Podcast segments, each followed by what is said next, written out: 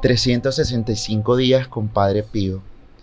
Hoy una característica que el mundo nos permite poder ver, descubrir, es el reto, es el reto a, querer desafiar a los demás, a desafiar la autoridad, a darle quizá fuerza a nuestro carácter y a posesionarnos enteramente con todo nuestro poder.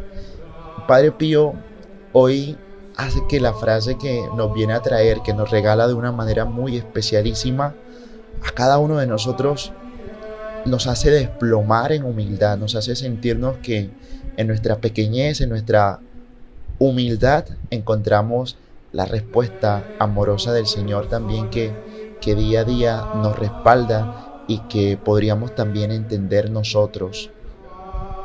La frase que Padre Pío y nos regala reza de la siguiente manera, donde no hay obediencia, no hay virtud. La obediencia, decía Padre Pío, además que es el único muro que el demonio no puede cruzar, que nos hace atender dóciles a una llamada mayor, o sea, una llamada extraordinaria. Hoy le pido al Señor que nos haga obedientes, que nos haga y permita aceptar su voluntad como plan prioritario para nuestra existencia, que seamos obedientes al Padre ante su divina voluntad, aun cuando tocase tomar del cáliz de amargura, poderle decir, Señor, aquí estoy, haz de mí lo que tú quieras.